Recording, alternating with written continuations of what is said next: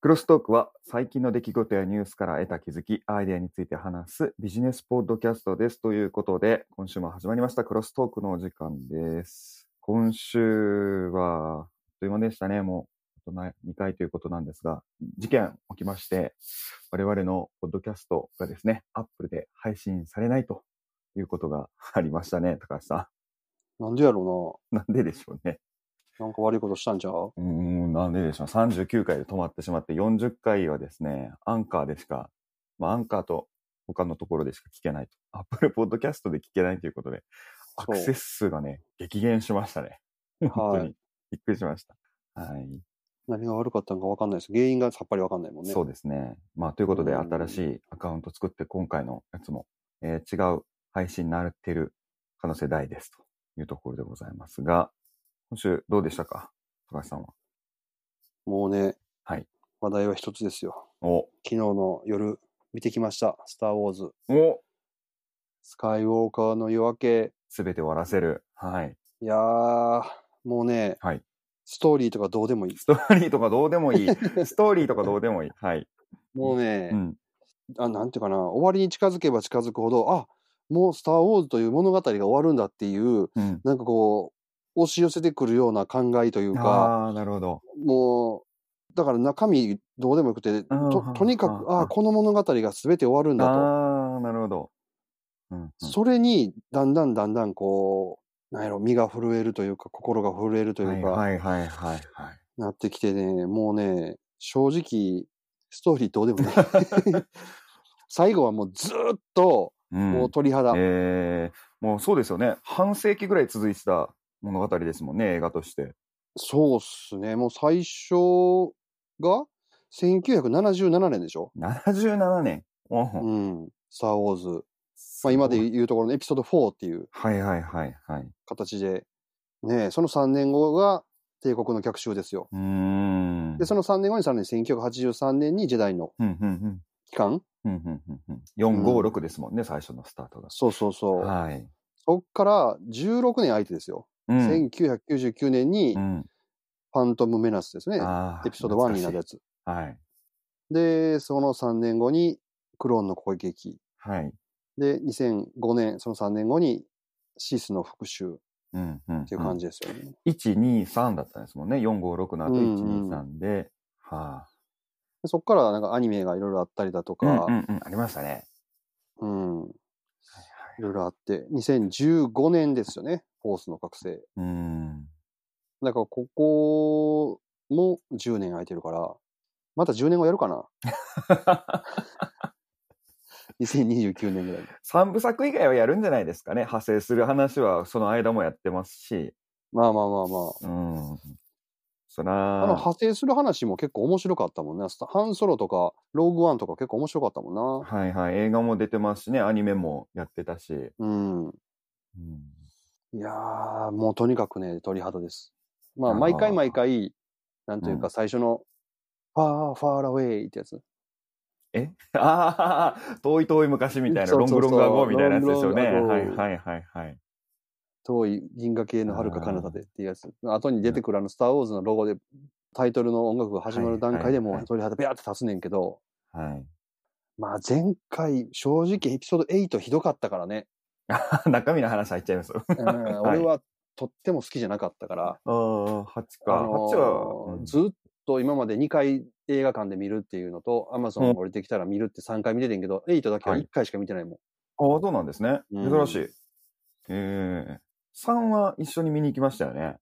見に行ったね。あれはね、CG すごかったから、3回ぐらい見たな、劇場で。見ましたね。うん。あ懐かしれい。はすごかった。かっこよかった。でね、最後これ、監督が J.J. エイブラムスでしょはいはいはいはい。あの人やっぱすごいね。うーん。あの、他にもいろんなリブート作品作ってる人やから、はい。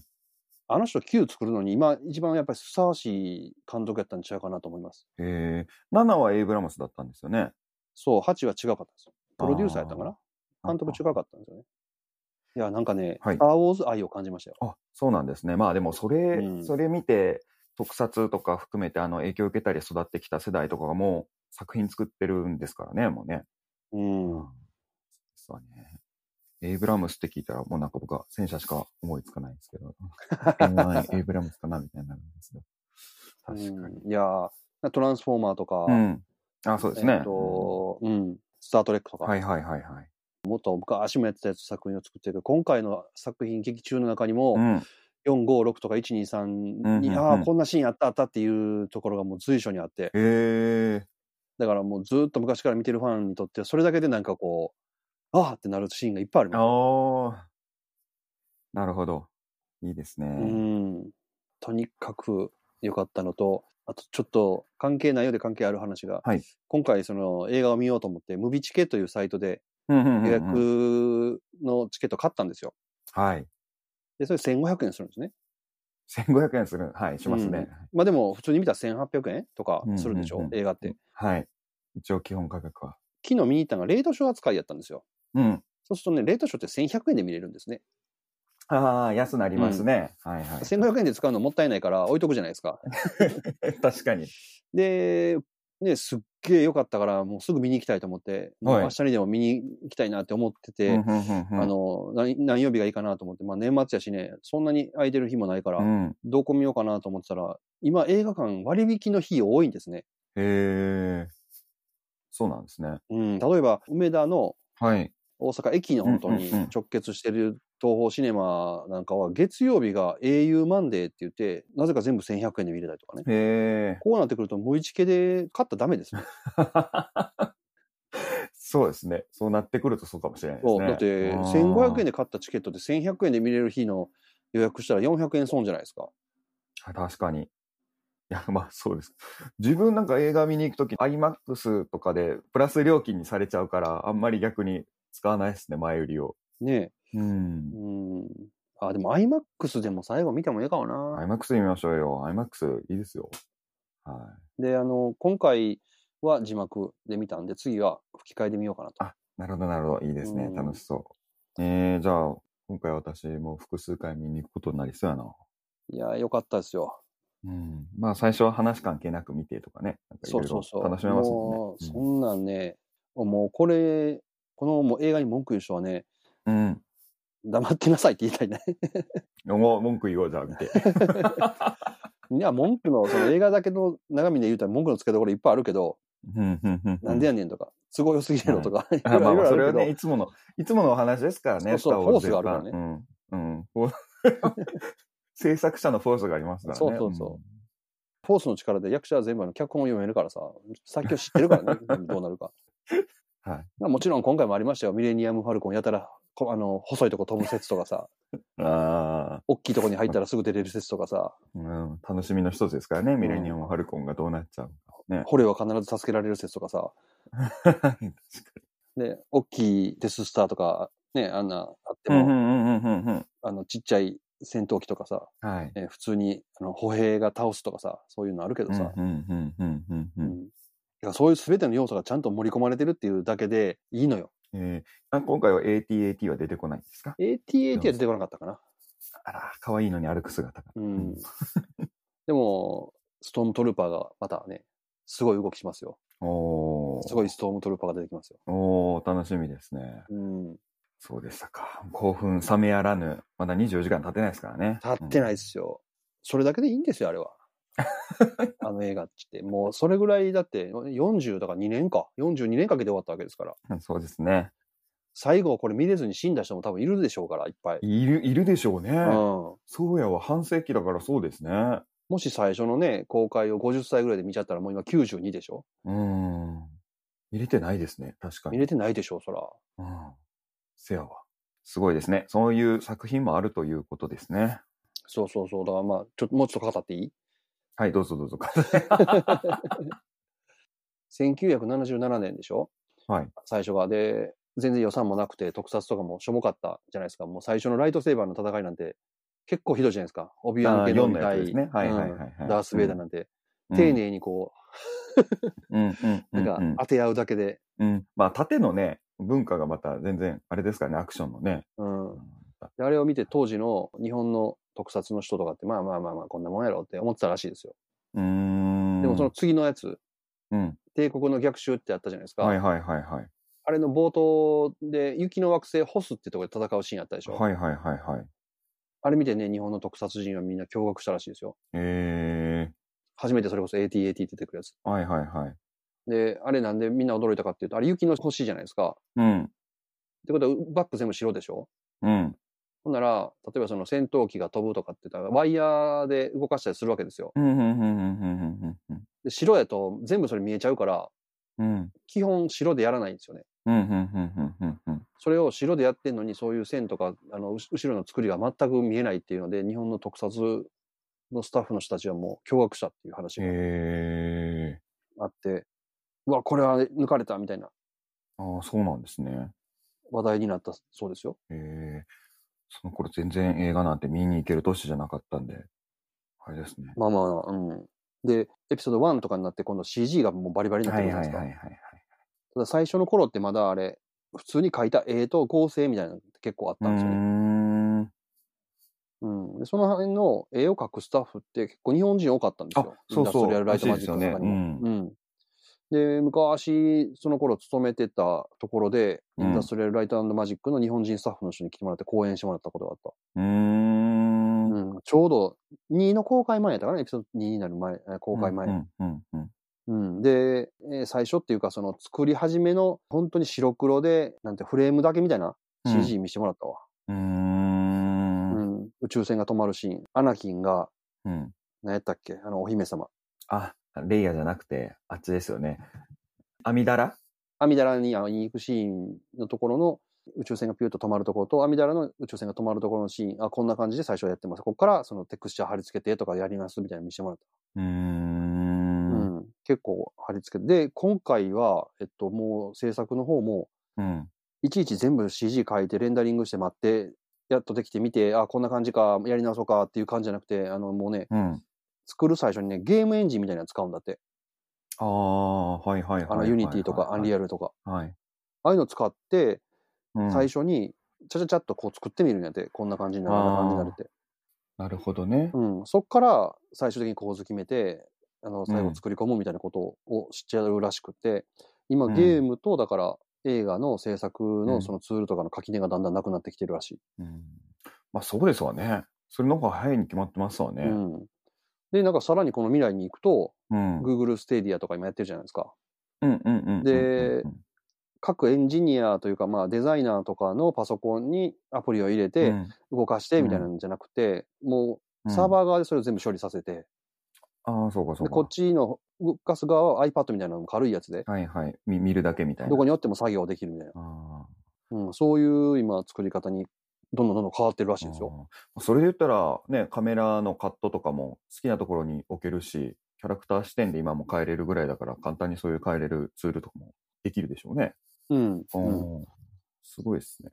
うん、へーでまあ一人ね一台そのな何百万もするパソコンとか何十万もするアプリとかあってもう必要なくなるみたいなんで、うーん。う、うんこういうものがそんなね2年3年で来るわけないけど10年後とかになったら俺らぐらいの素人でも作れちゃうようになってしまうのかもしれない素材もいっぱいあるやろうしああ、確かに。そうかもしれで、ないそでれすのね。え B 級映画みたいなのがいっぱいできちゃうのかも。 BK が。まあ今でもね、やろうとしたらできますけど、その専門性がより、ね、ツールの使い方が楽になっていくのは確かかもしれないうですね。ん、まあ、今 iPhone の CM とかでもうんうん。映画監督が iPhone だけで、まあまあ、だけでって言って、まあ、ほぼ iPhone だけでなんか作った映像を出したりとかしてるけど、できちゃうもんね、今も。やろうとま思あったそらんなもんですわね。うん。うんそうですね。どんどんツールで楽になっていってますし、あの、何でしたっけ、昔の Adobe 先生とかと合わせ出したりしたらね、そういう動画とかもある程度そういうので作れるかもしれないですね。うん。だからその42年ですごい世界も変わってるし、うん、うん、うん、うん。うん。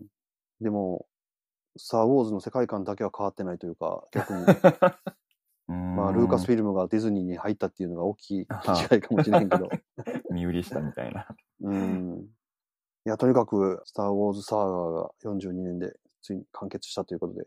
これでようやくあれちゃいます、はい ?DVD ボックスとか、ブルーレイボックスとか が、確かにそうかもしれない。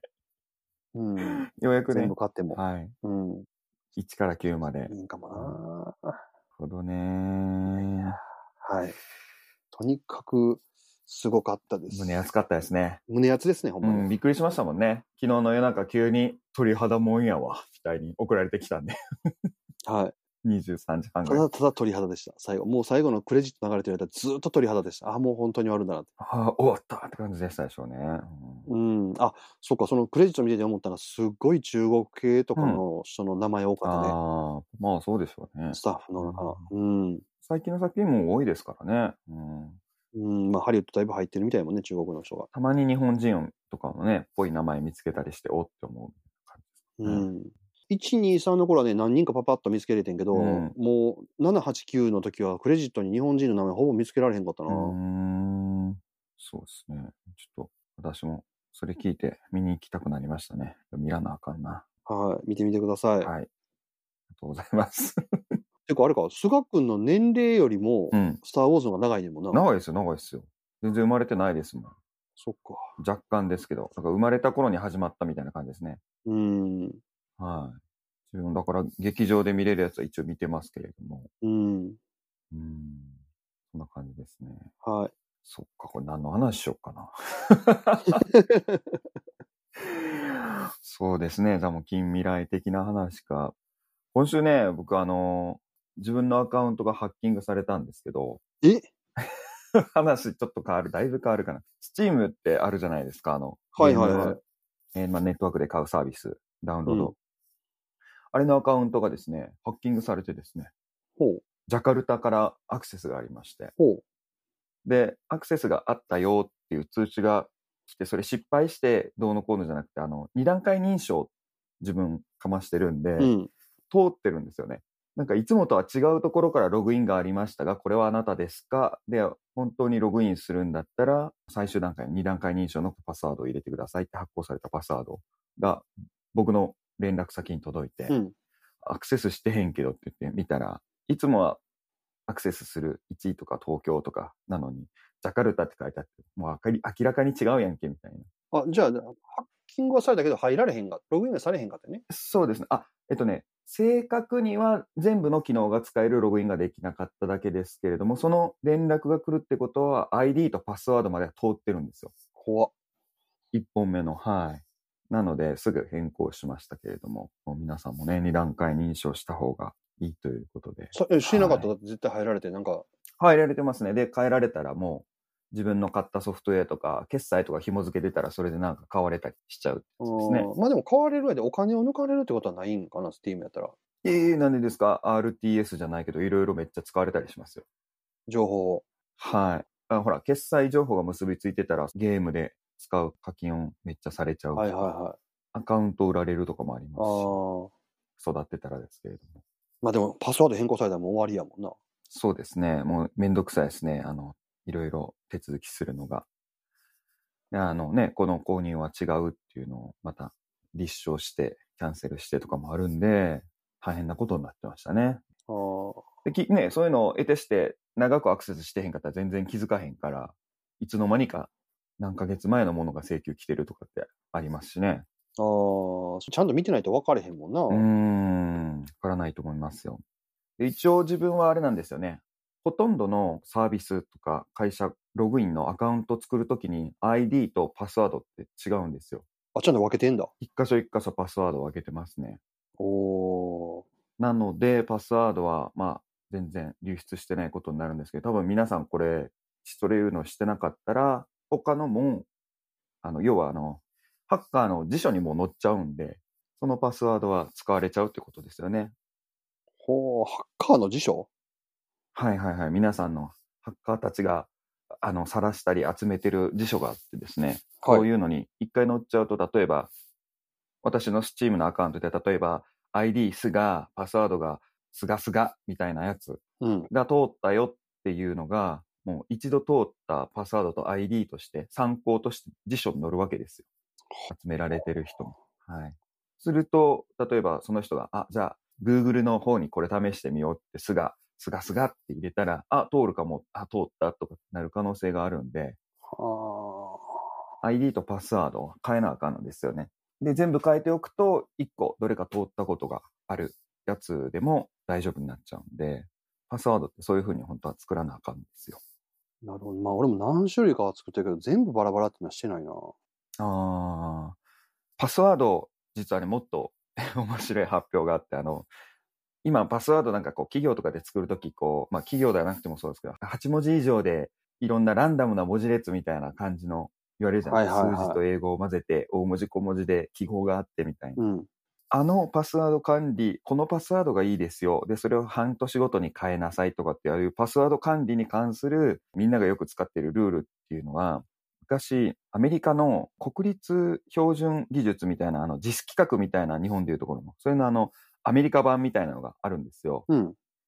で、そこの管理職の人が発表したアカウントを守る手法のパスワードの作り方っていうので、あ、それいいねっていうのでみんながそれを横転で使い出したんですよ。ビル・バーさんっていう人が、バーさんってあの、ババアじゃなくてビル・バー氏が作ったんですけれども、ばあさん。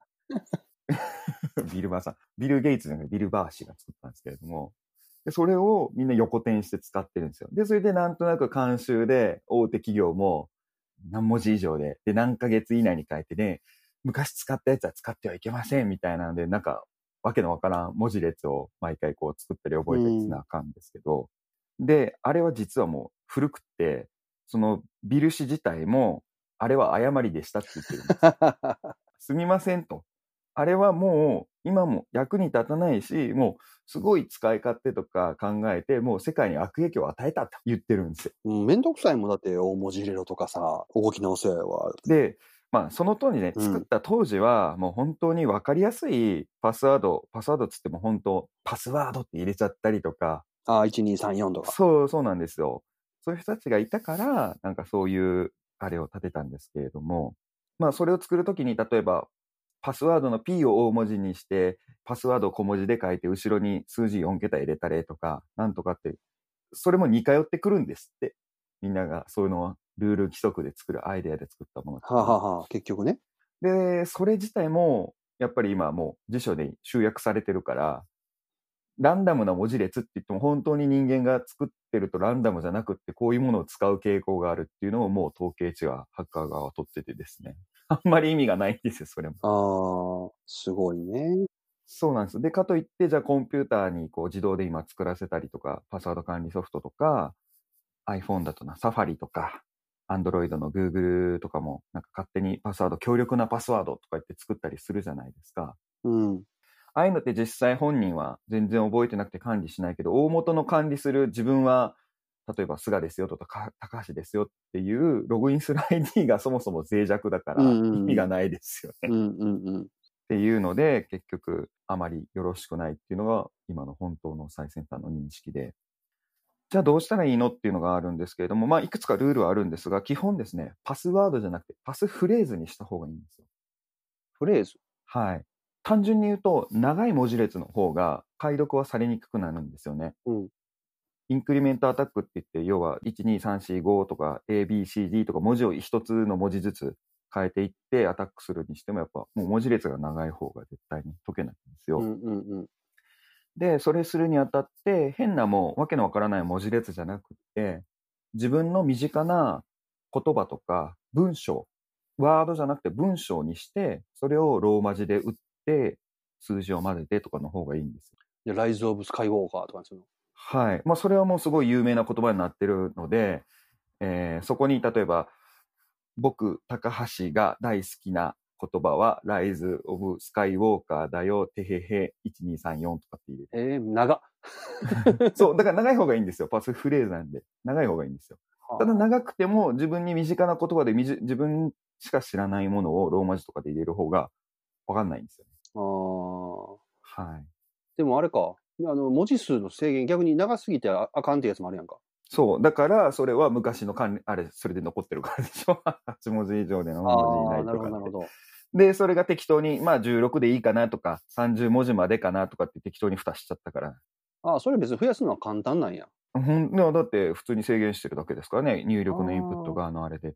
まあでも、20文字、30文字以内でそういう文章とかも作れると思うんで、今までやったら、え、8文字とか12文字とか、ね、難しいわみたいな逆にあのランダム文字列やったら自分が覚えてられへんわやったけれどうんも、うんうんフレーズにしちゃえば全然逆に足らんわになっちゃうんですよね。ほんならもう全然関係ない、例えば英語で書かれた小説かなんか持ってきて、その小説の一部分の文章を勝手にこう抜け出して、そうですね。まあでもできるだけ日本人の方はもう別に英語の文章使わない方がいいですね。英語の文章ももう辞書化されてる可能性があるんで、ああ、そうか。日本語のローマ字打ちの方日本語にするがって。いうのが、ああ、結構セキュアになるわけですね、逆に言葉が。そうですね。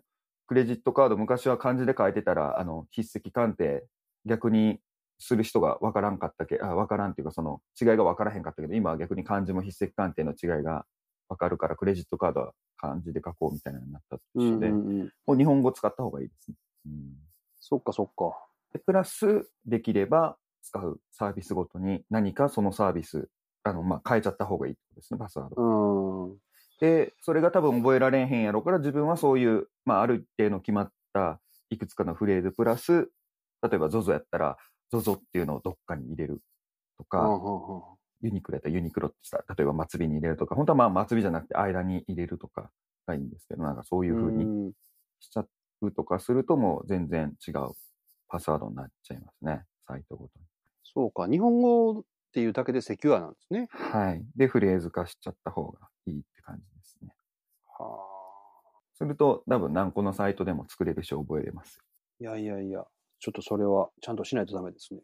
はい、ちゃんとしないと。ほんとね。えー特にあの、PS4 とかでゲームのアカウント作ってるとかやったら、世界的なもう的になってるんで、ああ、そうなんだ。 Steam とかもそうですけど。ああ、そっかそっか、スティームそうやもんな。あはい。だからそういうところやと危ないですね。と同じものを使ってると。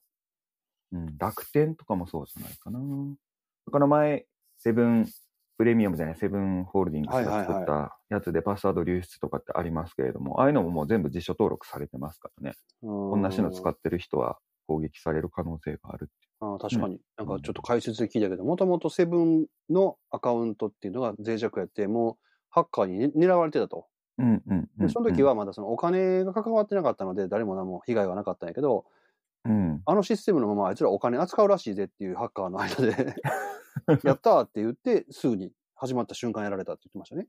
はい。で、通ったやつはね、もう全部さらされます し。うんで、一応、一般向けやと、Google が Chrome に拡張で付けれる機能で、基本はついてないんですけど、拡張で付けれる機能で、この今入れてるパスワードは、漏れて、まあ、なんかの辞書に載ってます。要は Google 側が補足してる、なんかの辞書に載ってますよっていうのはエラーを出してくれるっていう機能がありますね。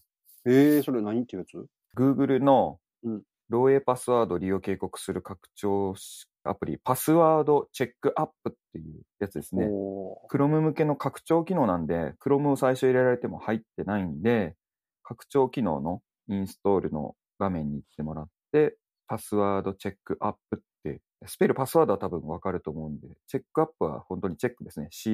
C-H-E-C-K。で、そのまんま、間開けずに UP ですね。アップ、チェックアッーうんプ。で、これで警告してくれると。なるほど。はい。ですね。これは入れた方がいいかもしれないですね。うん。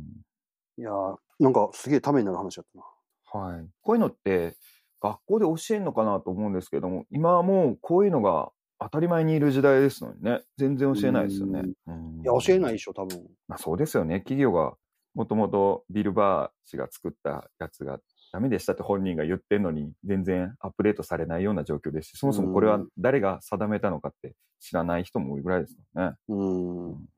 はとってもいい話でした。い。はい。まあ、ハッキングしたことがね、ないとわかんないですよね。うん。その辞書があるのも知らんかった。ああ、ありますあります。で、しべ仕事柄そういうのをやってたこともあるんで、あの、頼まれてですね。ハッキングはい、やってましたよ。頼まれて。だって、企業のその脆弱性って自分で調べなあかんし、ででももびっくりした。産業スパイしたんかと思っ た。それはあの、放送できないやつになんてこう、アップルポッドキャストも通らないみたいになります。あまあまあ、あの、ほら、例えば、中小企業の現場のね、PC なんてパスワード覚えてないとか、あーあるじゃないですか。うん。で、そういうのを Windows のパスワードをハッキングして、わからんと結局中身はアクセスできひんから、アクセス、ね、やりますよね。へうんえ。あるんですよ。レインボーハッシュアタックっつって、そういう何のやをそれ簡単、そういうのを簡単にして くる。え、あるんですよ、理論が。で、そういうのを簡単にやれるツールとかももう出回ってるんで、知ってる人は持ってるんで。それ、プリキュアが使うなんか必殺技じゃないの。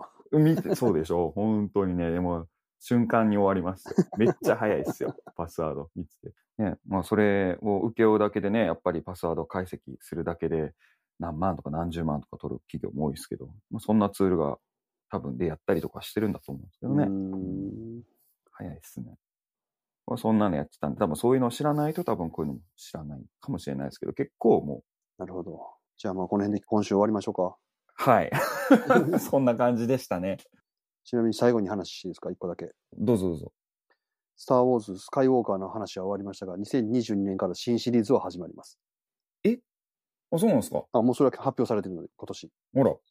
新しい登場人物とかになるけど、新シリーズが2022年から、また1年おきに、だから2022、2024、2026で3部作が公開されます。えー、時代はどこになるんですか時代とかもわかんないんじゃないかな。世界観だけを。は同じで、違う登場人物でやるって。そうなんですね。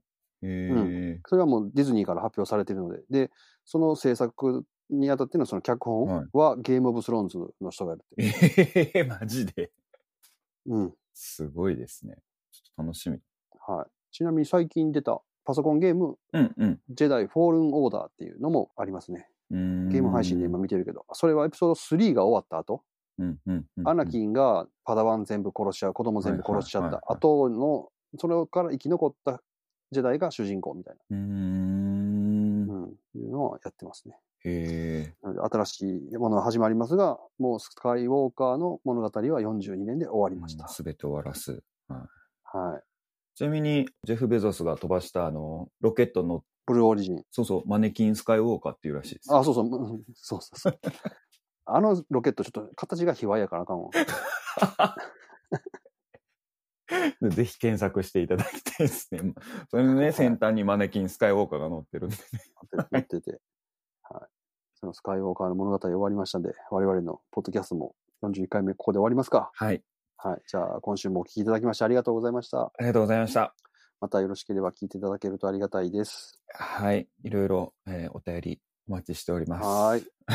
でははい。皆さん、素敵なクリスマスウィーク1週間お過ごしくださいませ。はい。良い一週間をさ。よなら。 「